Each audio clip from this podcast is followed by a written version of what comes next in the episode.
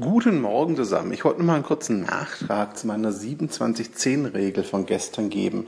Ich wurde nämlich mehrfach gefragt, warum man sich überhaupt eine eigene Regel für produktives Arbeiten geben sollte. Gibt doch schon genug externe Regeln.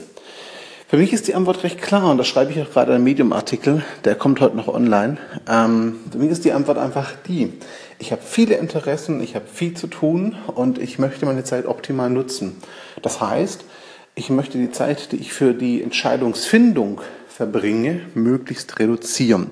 Und da kommen Regeln ins Spiel, nämlich eigene, selbstgesetzte Regeln, die mir dabei helfen, Entscheidungen schnell zu treffen, ohne Energie zu verschwenden. Und genau das ist die 70-20-10-Regel. Sie, sie erleichtert mir die Entscheidung, womit ich mich beschäftigen will. 70 Prozent meiner Zeit und Energie gehen in die anstehenden akuten und wichtigen Arbeiten, in die Projekte, die meine Fähigkeiten meiner Arbeit jetzt betreffen. 20 Prozent gehen in Bereiche und Tätigkeiten, ähm, die die Zukunft betreffen, aber jetzt noch nicht relevant sind und Potenzial haben. Und 10 Prozent gehen in Dinge, die mir Spaß machen, die vielleicht weder Potenzial haben noch akut oder wichtig sind.